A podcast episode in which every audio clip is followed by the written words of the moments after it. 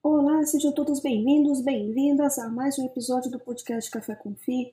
Eu sou Andressa Costa e hoje, para falarmos sobre Fiago, eu trago dois convidados para tratar desse tema que vem ganhando força. Lembrando que essa gravação está sendo feita dia 21 de novembro de 2022 e os convidados são Marcos Bertomeu, gestor do fundo, e Álvaro Rezende, responsável pela estruturação das operações. Sejam bem-vindos a esse episódio. Gostaria que vocês se apresentassem e lanço a primeira pergunta. É, como está o mercado agro no Brasil? Como é que ele se comportou em 2022 e as suas perspectivas aí para 2023? Bom, muito prazer, Andréia. Obrigado aqui pelo convite para a gente estar fazendo parte de mais um importante veículo de comunicação, de informação aqui sobre o mercado de capitais, com foco agora no nosso Fiagro uma nova ferramenta aqui que o mercado de investidores do Brasil tem, tem conhecido e o mercado agro tem utilizado já bastante. É, eu sou Álvaro Rezende, sou sócio executivo aqui da Fatorori. Estamos aqui com Marcos Bertomeu, nosso sócio executivo e gestor dos nossos fundos, do, dos fundos agros da casa. É, acho que vale a pena aqui então a gente falar um pouquinho da nossa casa para entrar um pouco depois mais diretamente no, na nossa atuação lá. Fatorori é uma casa nova, que relativamente nova dentro aqui agora do grupo Fator.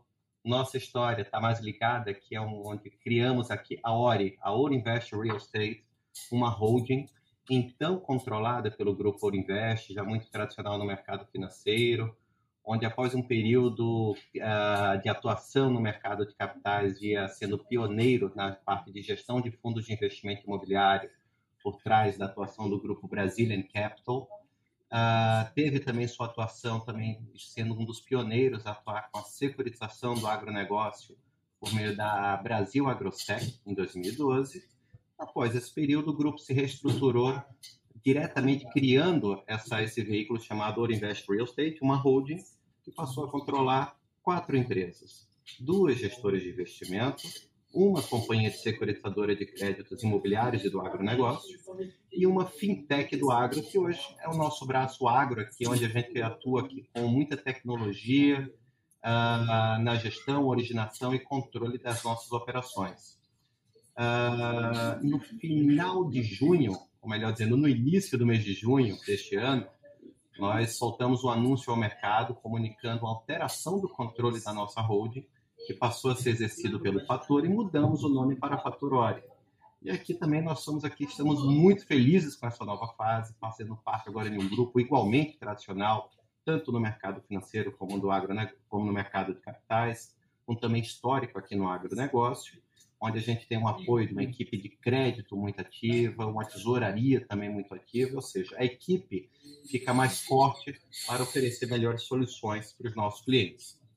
Dentro dessa nossa da nossa atuação como gestora, nós findamos o ano de 2021 com 12 fundos de gestão sob gestão, perdão, 12 fundos de investimento sob gestão, 10 do segmento imobiliário e 2 do segmento do agronegócio. Iniciamos em 2019 com um FDIC voltado para direitos creditórios do agronegócio e transformamos no ano passado esse FDIC em FIAGRO. Perdão, o tempo passa. É, nesse ano, na verdade, a transformação foi nesse ano. dois. E transformamos esse nosso FDIC em FIAGRO Direitos Creditórios. E nesse ano também fizemos um IPO, ou seja, a abertura de capital, a primeira emissão de cotas de um fundo negociado em bolsas, um FIAGRO imobiliários voltado para aquisição de CRAs, Certificados de Recebíveis do Agronegócio, que é o IAG. Que aí eu acho que vale a pena passar a palavra para o nosso gestor Marcos, para ele comentar um pouco da visão do setor e a gente entrar um pouco mais a fundo nessa, a, na sua pauta. Obrigado, obrigado. Obrigado, André. Primeiramente, queria agradecer a oportunidade. Sempre um prazer estar falando do nosso segmento e principalmente da nossa tese de investimentos. A gente acredita bastante aí no, na importância do mercado de capitais para financiar o setor e está muito feliz de do investidor comum, né, pessoa física, ter essa oportunidade agora de investir um, num segmento tão importante para a nossa economia. Né? É, bom, já entrando então na, um pouco na, sua pergunta, né, relacionada ao mercado agro, né, uh, em 2022, apesar de todas as incertezas, né, que, que estavam no ar, vamos com guerra, covid, uh, eleições, uh, o mercado de forma geral, a laninha também, né, da, da parte de, de uh, climática, o mercado se comportou de uma forma, performou bem, né, de uma forma positiva, entregando ainda bons retornos aí para o pro produtor rural. Uh, a gente entende também para 2023 que as perspectivas, uh, de modo geral, continuam é, bem positivas, né? Você tem já a semeadura da soja que vem transcorrendo bem, de forma geral, com, com as últimas chuvas. Tem uma expectativa é, de safra recorde de grãos, né? E, e, isso tudo dentro de uma perspectiva de preços é, de, em patamares históricos ainda elevados, né? Então a gente está bem animado no curto prazo. Claro que, apesar de, dessas perspectivas, a gente tem que ficar é, sempre atento aí a alguns pontos de atenção. Né? A gente teve uh, uma elevação dos custos de produção, né? principalmente relacionados a, a insumos, como os fertilizantes, que é que subiu bastante. Né? Isso tudo também demanda um, um aumento na necessidade de capital de giro do segmento bem importante, né? E, não, e dentro de um contexto de juros mais altos, né? Então é, isso deve afetar aí as margens do, do, do segmento, tá? Mas é, mesmo com, com estudo o, o agro, né, deve ficar aí nessa faixa de mais de 25% do PIB nacional, né? Então isso ah, gerando aí excelentes oportunidades aí de, de investimentos, tá? Com relação ao, ao, agro no longo prazo, a gente é muito animado, a gente acredita que o Brasil de verdade vai desempenhar um papel fundamental para garantir a segurança alimentar do mundo, para oferecer também biocombustíveis, é, tem toda a, a, capacidade, tanto em disponibilidade de terra como é, em tecnologia, então a gente está bem animado com, com, com o segmento. Maravilha, de fato, né? As perspectivas são positivas, mas tem que estar atento aí também às possibilidades que cenários que possam acontecer, né? Quem imaginaria que em 2022 iríamos passar por tanta turbulência que acaba, né, é, é, indiretamente ou diretamente influenciando aí no agro, mas de sem fato dúvida. as perspectivas são bem positivas, né? Sem dúvida, sem dúvida. Estamos bem animados. E agora vamos conhecer o fundo, né, o, o FIAGRO, né? É, qual que é a tese, a estratégia e os resultados da OIAG 11. E por que OIAG 11? Perfeito. Uma pergunta. Quer, quer, pegar essa? Quer pegar essa, Bruno? Quando nós criamos o, esse nosso fundo, nós ainda estávamos na nossa, com a nossa denominação social, o nosso antigo controlador, Ouro Invest. Ino, e o I vem da Innovation, que é a nossa fintech agro que eu comentei no início do nosso bate-papo. Nosso braço agro, que é uma joint venture feita entre nós, antigamente assim chamado Ourinvest, com a Innovation Business, ou seja, duas empresas tradicionais, cada uma no seu segmento. A Uninvest, como na sua atuação na gestão de fundos de investimento, com foco também no agronegócio, com securitização agro, como também a Innovation, uma empresa com mais de 20 anos de atuação na área de crédito e cobrança do agronegócio. Fazendo uso, eles criaram um sistema proprietário para fazer toda essa parte de análise de crédito, gestão de recebíveis, tudo voltado também no arcabouço do agronegócio. Então, a junção dessas duas casas deu realmente muita força realmente para a gente criar essa nossa fintech, onde acabou sendo direcionada aqui como braço de atuação agro do nosso grupo. Então, na época, como ainda estávamos aqui na casa Ourinvest, foi criado o Ourinvest Innovation Fiagro Imobiliário, com, com o ticker dele na bolsa, OIAG11. E aí, Marcos, se você quiser seguir comentando um pouquinho mais da nossa tese de investimentos? Perfeito, perfeito. Bom, entrando mais a, nas características do fundo, né? O OIAG é um fiagro imobiliário, né? O, o fiagro, só para deixar é, esclarecer o, é, o, a audiência, né? Uh, ele tem três classes, né? Você tem o Fiagro imobiliário, que pode investir em terras e créditos do agronegócio, né? Com, com CRAs, né? Uh, você tem o Fiagro Direitos Creditórios, que é outro que nós temos aqui dentro da casa, que investe em recebíveis do agronegócio, né? Uh, e o Fiagro FIP, que investe em participações de empresas no agronegócio. Uh, o, o é um Fiagro Imobiliário, ele tem na, na, sua tese, ele investe majoritariamente em CRAs, né? Uh, e busca aí uh, oportunidades de investimento de uma de forma que nós possamos diversificar a carteira tanto de, em termos de fontes de risco e gerar uma rentabilidade interessante para o nosso cotista. Uh, a gente mira um dividend yield médio em torno de CDI mais 3,5 ao ano. Então, isso, só um comentário. Os fiagros, André, da mesma forma que os fundos de investimento imobiliário, aqueles que são negociados em bolsa, têm uma base de mais de 50 cotistas e nenhuma concentração, uh, gozam da isenção tributária. Então, essa, esse dividend yield, que é assim, a nossa meta aqui de retorno, depois a gente pode comentar um pouco mais sobre o que de fato tem sido entregue no, no fundo, ele é um resultado líquido de qualquer tributação para o investidor pessoa física. Perfeito, perfeito. Interessante. Aí, só para uh, complementar com a questão de, de performance histórica, né? A gente uh, distribuiu nos, nos, últimos dois meses uh, 0,14 centavos por cota, né? Lembrando que a cota é de 10 reais, né? Uh, ao redor de 10 reais, né? Depende do que está sendo negociado na bolsa. Uh, e atendendo aí uma, essa, essa taxa alvo que, que, eu, que eu mencionei anteriormente. Tá? É, Marcos, eu acho que vale a pena que a gente comentar por que, que a gente tomou essa decisão de deixar uma cota mais baixa, né? Naturalmente. É, é era essa a pergunta. Ah, legal, legal, legal.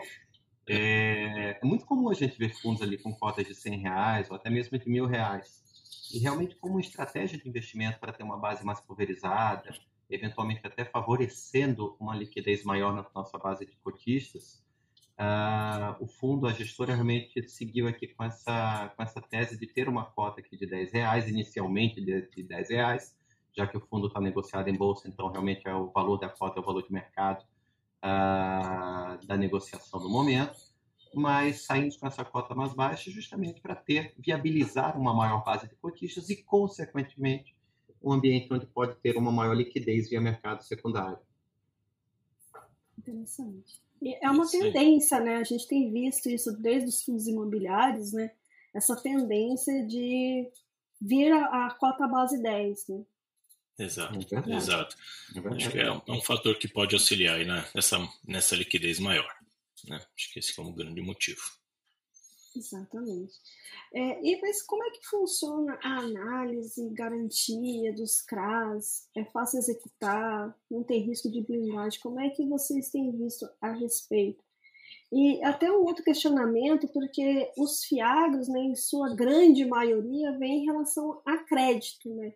Ou seja, uhum. investido em CRAS, investido em CRIs com lastros aí no, no imobiliário, no rural, né, no FIAR, uhum. né, na cadeia do agronegócio como um todo. E não se tem visto muito equity, né? É, o que, que vocês levam a, a, a crer em relação a isso e como é que funciona toda essa estruturação? Que acho que causa muita dúvida no pessoal, viu? Perfeito, perfeito, perfeito. Bom, primeiro, é, só respondendo, vou de trás para frente, né? Por que, que tem mais crédito do que equity, né? No caso de, imagino, é, está se referindo ao investimento em terras diretamente, né? Uh, bom, o, primeiro terras, você teve, teve, uma grande valorização de terras no Brasil, né? Com, com o crescimento, com, com, o aumento do preço aí da, da, das, das commodities, e hoje os, os, o custo do arrendamento não dá um dividend yield é, competitivo é, para o mercado ainda num, num, num isso dentro de um cenário de juros de dois dígitos, né? Eu acredito que, eventualmente, quando a gente conseguir viabilizar a, a queda da, da, curva de juros, voltarmos a patamares a juros menores, talvez essa tese se viabilize. Né? Em contrapartida, você tem o, todo o mercado de crédito agro que está, em sua grande maioria, atrelado ao CDI, está se beneficiando desse, desse juros mais alto. Né? Então, você tem uma tendência maior a, a ter produtos de crédito que entregam um retorno maior para o cotista. Tá? Uh, e, bom, partindo para outra pergunta, né, como funciona a análise desses CRAs? Né? Os CRAs eles têm perfis diversos, né? você tem CRAs é, desde diferentes devedores, né, desde produtores rurais, agroindústrias, CRAs com perfis pulverizados, Uh, você tem diferentes culturas, diferentes tipos de garantia, então, apesar de ser um instrumento só, ele te permite uma alocação eficiente do ponto de vista de diversificação de risco. Né? Uh, a gente tem dois grandes tipos de CRA, vamos dizer assim. Né? Você tem o CRA pulverizado, né, onde você, o, a securitizadora compra uma carteira de recebíveis de produtores rurais, né, de, um, de um cedente é, que tem transações comerciais com produtores. Nessa, nessa classe, nós olhamos, entramos sempre em operações onde nós podemos atestar analisar a qualidade dessa carteira com muita precisão, né, verificar o histórico de adimplência, a sazonalidade dessas carteiras e olhamos isso uh, em relação à estrutura de subordinação, que é o que dá um colchão de uh, para absorver uma eventual inadimplência mais, uh, mais estressada. Tá? Então, normalmente nós investimos em cotas sênior, que são essas cotas que estão mais, mais protegidas com esse colchão de, de para absorver inadimplências. O outro tipo de CRA é, um, é o CRA, vamos dizer assim, corporativo, né, que são empresas como agroindústrias que têm é, destinação de recursos dentro do agronegócio. Nesses CRAs é muito importante a análise de crédito, né? Nós olhamos, temos aqui um time com bastante experiência de crédito, olhamos aí tanto aspectos é, qualitativos como é, aspectos de compliance, ESG, ah, olhamos níveis de governança da empresa, o histórico dela no segmento, ah, o histórico da gestão, né, o nível dos gestores. Uh, e também olhamos aspectos uh, quantitativos, né? Como que a empresa está, se ela tem, se ela tem liquidez, se ela tem lucratividade, se ela está alavancada, se não está, e com isso nós compomos uma estimativa de risco de crédito dessa companhia, vemos se o retorno da operação está compatível com o risco, né? Uh, junto a essas operações corporativas, nós também sempre uh, gostamos de atrelar garantias, né, como, por exemplo, garantias reais de imóveis e garantias de cessão de recebíveis também que geram liquidez para honrar os compromissos da, da operação. Né? Isso tudo a gente leva em consideração e atribui o rating para as operações e uh, analisamos como que ela se enquadra dentro do, do portfólio de tudo do risco e retorno geral da carteira. Eu acho que vale a pena também aqui somar aqui nessa resposta, Marcos, comentar que no, que a nossa casa, é, nós estamos vendo agora, André, um grande movimento de, de novos fiagros. Então, tem muitos participantes do mercado, do mercado de capitais se inserindo, procurando se inserir nesse mercado aqui do agronegócio. E aqui a gente muito se orgulha também assim de não ser uma, uma atuação nossa vinculada ao modismo. Então, nosso grupo, os nossos executivos já têm uma participação aqui direta com a securitização do agronegócio há mais de 10 anos. Então, isso aqui não tem nada de novidade aqui para casa. Há mais de 20 anos atuando aqui como gestor de fundos de investimento. Uh, especificamente também no agro, por meio dessa nossa joint venture, essa nossa fintech, a Fator Innovation, nós temos aqui um sistema proprietário que faz todo o passo a passo de uma análise de crédito de um produtor rural, de uma revenda de insumos agrícolas, de uma indústria, onde vai de uma análise de crédito, formalização e gestão, ou seja, monitoramento, acompanhamento. Então, Perfeito. é importantíssimo a gente falar, de fato, da, da, constituição das garantias e qual que é a segurança jurídica que a gente tem com elas. Mas também é importante para falar o que é que a gente faz antes que aquela garantia precisa ser executada, ou seja, antes da gente testar esse, essa, esse instrumento. E aí, a gente gostaria de dar um foco nessa nossa atuação, primeiro, já com experiência no segmento, segundo, por meio de uma equipe própria, utilizando um sistema proprietário ah, com muita tecnologia no monitoramento, no análise de crédito e monitoramento de ativos do agronegócio. Terceiro, nós já temos um, um como eu comentei aqui no início do nosso bate-papo, somos gestores de um outro Fiagro Direitos Creditórios, que, que ao invés de adquirir CRAs, adquirir títulos de crédito do agronegócio, como CPR, CDCA, duplicata. nós temos feito isso agregado com muita segurança jurídica por meio de instrumentos eletrônicos. Então, temos utilizado de registradoras de títulos eletrônicos homologadas pelo Banco Central para dar mais segurança e agilidade nas nossas operações. Agora, isso tudo também acompanhado de um momento que cada vez mais o judiciário está testando algumas, alguns tipos de garantias voltados para o segmento, que, é que eu acho que também é muito a sua pergunta, como, por exemplo, alienação fiduciária de terras, a cessão fiduciária de recebíveis, o próprio patrimônio separado vinculado à emissão de um certificado de recebíveis do agronegócio e CRAs. Ou seja, cada vez mais a gente tem um ambiente jurídico mais familiarizado e, consequentemente, a gente consegue ter mais segurança jurídica nessas, nessas questões. E, por fim, só vinculando aqui um comentário ao momento atual que também que a gente está, com o aumento dos fiagros, o que a gente tem? A gente também aumenta o bolso comprador de ativos agro. Se aumenta o bolso comprador, isso viabiliza, como acaba funcionando como um funding alternativo para o mercado do pro agronegócio como um todo, mas ele também acaba ajudando numa eventual necessidade de liquidez de garantia. No momento que eu tenho mais compradores para ativos-alvo, hoje já tem alguns fundos especializados em terra, em comprar terra para arrendar, que eu acho que é uma das estratégias que o Marcos comentou. E, eventualmente, assim, a gente já nota que um preço do, do hectare, do, do, do espaço de um imóvel rural, ele está aumentando. Por quê? Porque hoje você tem mais interessados. Não só a produção está numa, tá numa crescente, mas você tem hoje mais compradores, o que deixa o mercado mais líquido.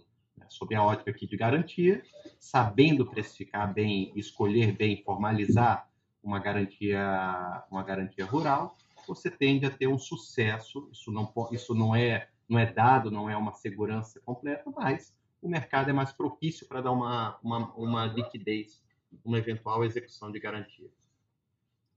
É, isso é muito importante, né? Segurança jurídica, né? Para que você tenha esse amparar em relação ao segmento, né? É, tem duas, duas questões aqui que me surgiram para fazer para vocês. Primeiro, o segmento que vocês escolhem em termos de CRAS, né? Porque tem temos fiagros que são muito direcionados né, a um segmento em específico. Uhum. O, o, o, o IAG também tem, ou não, pegam os que são que cabem nesse crime que vocês passaram a respeito, ou é mais segmentado? Como é que é, e a questão regulamentória, regulamentória em relação ao, é, em relação ao FIAGRO, porque ele foi baseado na lei dos fundos imobiliários. Mas ele tem algumas peculiaridades, né? Como é que vocês é, é, encararam? Como é que, o que, que vocês acham que é interessante também estar tá evoluindo a respeito para que realmente o Fiagro cresça ainda mais? Como é que vocês têm visto isso? Legal, legal. Bom, é, respondendo a primeira pergunta, né, em relação ao direcionamento, em relação ao segmento, né, é, nós não temos um segmento direcionado assim na tese, né, a gente até, uh, na verdade, tem como tese diversificar mais é, o, a, a, a fonte de risco dessa carteira, né, é, a gente acaba tendo bastante coisa dentro do nosso pipeline em termos de CRAs com risco pulverizado, né? A gente tem, até por conta da atuação da nossa fintech, é, bastante acesso ao mercado a, a, a, empresas que têm carteiras de, de recebíveis em operações que a gente entende que tem um risco é, bem é, risco retorno bem adequado, né, com, com, com análise histórico do, de pagamentos, a, a, diversificação em diversos pagadores, estrutura de subordinação, então a gente acaba é, fazendo bastante dessas operações. Hoje a nossa carteira ela deve estar com 60% operações pulverizadas e 40% com, com corporativo, né? E, e, a, e, e por volta de 20% disso deve ser o, um setor de sucroenergético. Né? Ah, e, bom, em relação a, a, a, a como você falou, né, o, o, Fiagro ele foi, de fato, é, é, espelhado, vamos dizer assim, no, no, na regulamentação do, do, do FII, né, o Fiagro imobiliário, né, no caso, né, o, então ele tem muita similaridade, a única questão é que ele é um pouquinho mais amplo, né? Ele, por exemplo, pode aplicar em Fiagros FIDIX, ele pode aplicar em CRI, que tenham lastros, que tenham uh, vínculos ao, ao, ao, setor agro, e ele tem uma, uma flexibilidade maior na obrigatoriedade de distribuição dos rendimentos. Né? Você não tem a obrigação de distribuição dos 95%, né? Você pode eventualmente reter um pouquinho mais para fim de linearizar, né, normalmente o, o, rendimento distribuído, uma vez que o agronegócio tem safra, ele tem, tem particularidades que, que, são bem diferentes do mercado imobiliário. Né? Em complemento a isso, Marcos, é, lembrando que essa resolução da CVM ela é, ela é a resolução número 39 de julho do ano passado, julho de 2021 foi uma resolução é, publicada até de forma experimental pela CVM. E recentemente saiu uma reportagem com o, o, um dos diretores responsáveis por essa forma de fundo na CVM, onde está realmente na pauta aqui para o ano 2023 uma resolução definitiva sobre esses tipos de fundo. Nós temos aqui um levantamento que eu acho que no, aqui na, nas considerações finais nós vamos compartilhar com vocês um acompanhamento de mercado aqui que a gente faz aqui, acompanha o mercado de fiagros, a quantidade de, de fundos, de investidores, mas cada vez mais está um, um, veículo muito relevante no segmento. E a CVM, ela, de forma muito sábia, ao, ao nosso ver, ela saiu com uma resolução experimental, é, dividindo, como o Marcos comentou, em três categorias de fundo um Fiagro voltado, voltado aqui, muito similar aos FIIs, aos fundos de investimento imobiliário, que é esse que compra terra, que compra certificados de recebíveis do agronegócio, cotas de fundo, como o Marcos comentou, né? até CRIs voltados para o agronegócio. Uma outra, uma segunda classificação dos FIAGROS, direitos creditórios, eles já se assemelham mais aos FIDICs, aos, aos fundos que adquirem direitos creditórios, no caso, obviamente, vinculados ao agronegócio. E o terceiro e último, ao FIAGRO, a participações, que ele já pega uma, uma regulamentação mais voltada para o FIP, para o Fundo de Investimentos em Participações. Mas isso, acho que superado esse período aqui experimental, onde o mercado tem trabalhado com as estruturações voltadas para esses fundos, há de vir uma regulamentação mais definitiva por parte da CVM, também ajudando o mercado mais maduro uh, num crescimento mais sustentável. Maravilha. E agora, como é que funciona é, a questão da taxa de performance, que é algo muito questionado pelos investidores nos fundos imobiliários, né? Uhum, como, é que, uhum. como é que tem lidado com essa questão a respeito dos fiados? Legal, legal. Bom, uh, os fiagros, eles, uh, até diferente do, do, dos FII, da maioria dos FIIs de papel, né? Por conta da característica da carteira mais atrelada ao CDI, né? As taxas de performance têm sido cobradas sempre atreladas a uma performance eh, do CDI, né?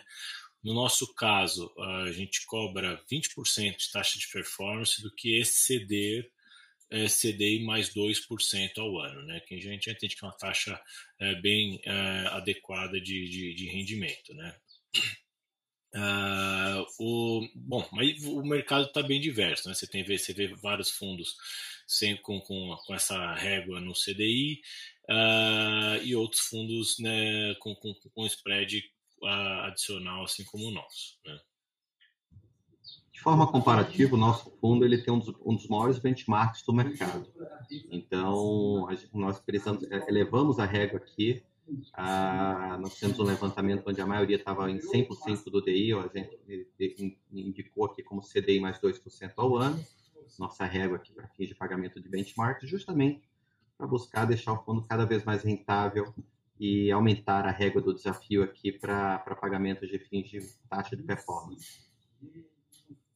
É que é, eu pergunto, gosto sempre dessa visão dos gestores e explicar e mostrar para que eles entendam realmente como é que funciona a taxa de performance, porque é extremamente comentado, né? É, volta e meia, investidores comentam em grupos de, de, de, de, enfim, de WhatsApp ou mesmo em lives, é, ou, né, no caso do podcast, vem me pergunta, então eu falo assim, não, vou questionar os, os gestores para que eles expliquem o porquê e como é que funciona, para ficar algo mais é, palatável para eles. E também mostrando né, a, a, a, questão de até mesmo de transparência das, das gestoras, né, dos gestores e por que, que acontece isso. Perfeito. E outro ponto muito, muito. Desculpa, André, interromper, mas, mas oh, ficou aqui um ponto aqui que eu achei legal aqui a gente compartilhar, é que assim, é, é qual que é, muitas vezes, qual que é a razão de ser de uma taxa Sim. de performance. Né? A taxa de performance ela está ali muito para alinhar os interesses do que? Do investidor com o gestor do fundo. Ou seja, é uma taxa, é uma forma de remuneração dada ao gestor que ela só existe se a rentabilidade que chega ali ao cotista, ao investidor daquele fundo, ultrapassa determinada linha, que o mercado chama essa linha de benchmark. Ou seja, trazendo agora para o caso concreto do nosso fundo, nós estamos dizendo que tudo que uh, 20% do que ceder a rentabilidade ao nosso cotista de CDI mais 2% ao ano, que é pago a título de benchmark. Ou seja, nós, na, na, na posição de gestores do fundo, nós temos a, a, quanto melhor a rentabilidade do fundo, mais o nosso investidor vai ganhar, e superado esse benchmark CDI mais 2% ao ano, a casa, a gestora vai, vai fazer jus ao recebimento dessa taxa de, de performance. Interessante, bom, bem pontuado. De interesses, não é? Exato, Exatamente. exato. Esse é o conceito que é importante ficar entendido. Exatamente. Porque é um ganha-ganha, né? E isso é importante Exato. estar mostrando né, a respeito. É, outro ponto que também gera muitas dúvidas, e aí eu quero saber como é que vocês estão observando no fiado, né? Que apesar de fazermos esse comparativo sempre com os fundos imobiliários, são ativos, pessoal, descorrelacionados. É importante estar mostrando visões, ou seja, ativos, como é que eles encaram certas certos pontos, né? E, e, o ponto que eu quero tratar aqui é em relação à emissão e alavancagem. Como é que vocês têm visto no mercado de fiado e como é que vocês têm visto no próprio fundo? Perfeito, perfeito. Bom, a gente, em relação a emissões, a gente tem acompanhado um crescimento grande do mercado, né? Já chegando aí na casa dos 5 bi, já tendo uma base uh, de mais de 140 é, mil cotistas, então a gente tá, eu acho que a perspectiva no curto prazo de emissões de, de fiagros ela é, ela é bem, é, ela é grande, né? Deve acontecer mais algumas, deve se manter ainda mais com uh, com esse CDI mais alto, né, essas carteiras vão, vão continuar gerando resultado e é um mercado que tem bastante pipeline de operações que possam justificar uma emissão. Né? E, eu acho que, e aí trazendo para o nosso fundo, né, a gente deve, é, nós só iremos né, uma nova emissão uma vez que a gente tiver um pipeline de operações né, que justifique uh, uma nova emissão, sempre dentro da ótica de beneficiar nosso cotista, né, com, com um fundo maior, mais diversificado, com mais liquidez, mas a gente tem que ter boas oportunidades filtradas, né, não pode fazer emissão para depois sair correndo atrás de onde colocar o dinheiro. Não. Alguns meses atrás, né, Marcos, a gente estava tendo várias conversas de roadshow, falando, apresentando a nossa tese de investimentos né, quando nós fizemos o IPO do nosso fundo, onde muita da tese estava realmente ligada a isso, a uma rápida alocação. A uma rápida alocação em ativos já, já conhecidos, já, já estruturados ou analisados, pré-aprovados aqui pela nossa casa. E algo que, que hoje eu acho que deixou nosso time muito feliz é que nós tivemos uma rápida alocação.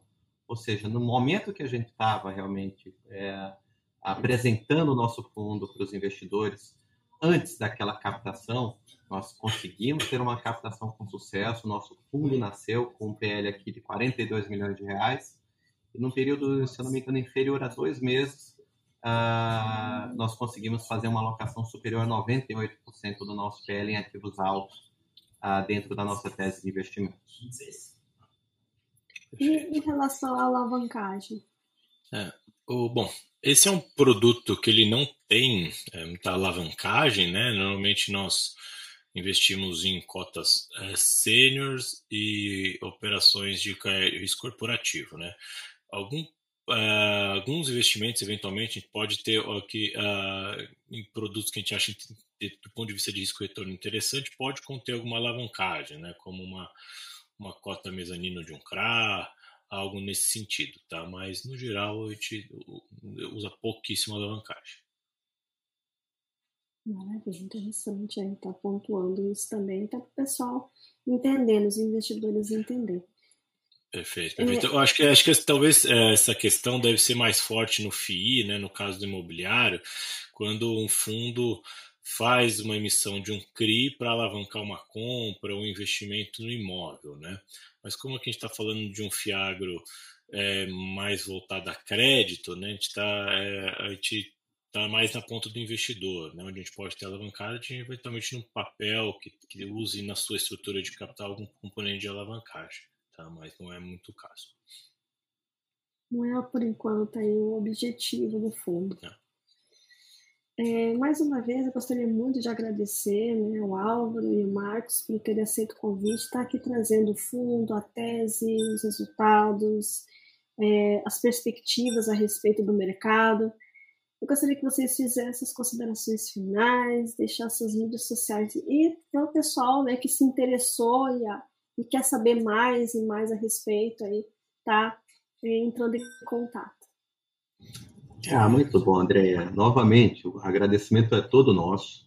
É, acho que é sempre muito produtivo a gente ter oportunidades para comentar sobre o mercado, falar um pouco mais sobre a nossa experiência, sobre o foco desse, desse nosso fundo, que, que estamos muito entusiasmados e felizes com, com, com sua atuação. Uh, em relação à mídia social, isso está muito vinculado a uma transparência, a uma forma de comunicação que a casa, o grupo Fator como um todo, nós aqui da Fator Ori, prezamos muito. Canais como LinkedIn, uh, Instagram, YouTube, tudo dentro do, uh, do, do username, né, do canal Fator Ori. Então, F-A-T-O-R, O-R-E, Fator Ori. Uh, nós temos nosso canal, canal de, de comunicação institucional, onde nós publicamos as lâminas e acompanhamentos dos nossos fundos de investimento, inclusive do OIAG 11. Uh, e fica, obviamente, também muito aberto por meio desses canais. Vocês encontrar, encontrarão nossos contatos de e-mail institucional, conversando diretamente com o gestor. E fica realmente aberto aqui a casa, qualquer questionamento, qualquer dúvida de investidores, de cotistas, de interessados no assunto, para que a gente possa ajudar, na medida do, do possível, a esclarecer essas dúvidas.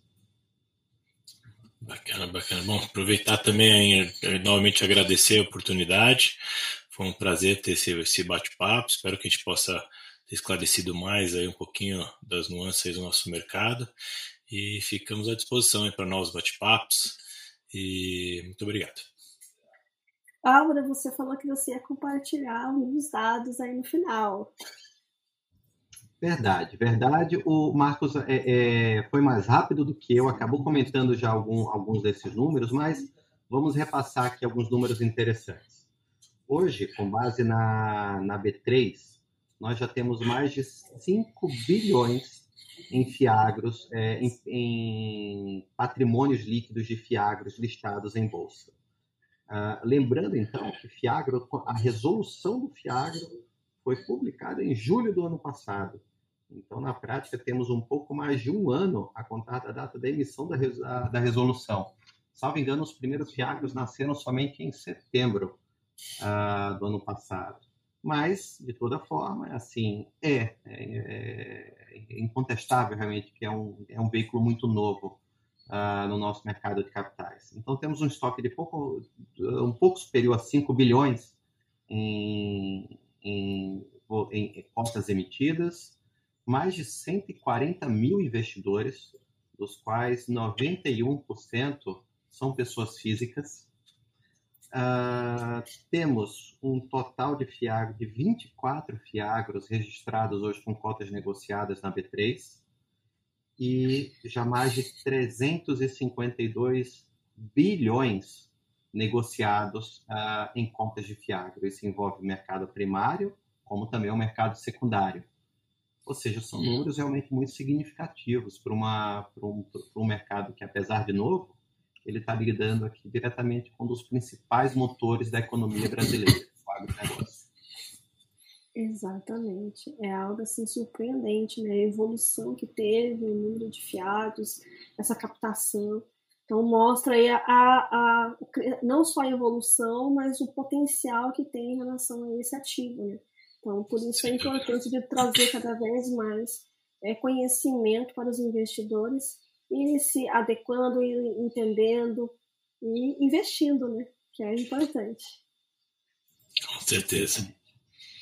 Maravilha. Mais uma vez gostaria de agradecer a, ao Álvaro, ao Marcos e pessoal. Até o próximo episódio desse podcast. Até mais. Tchau, tchau. Tchau, tchau, Marcos. Tchau, tchau, Álvaro. Tchau, tchau. tchau.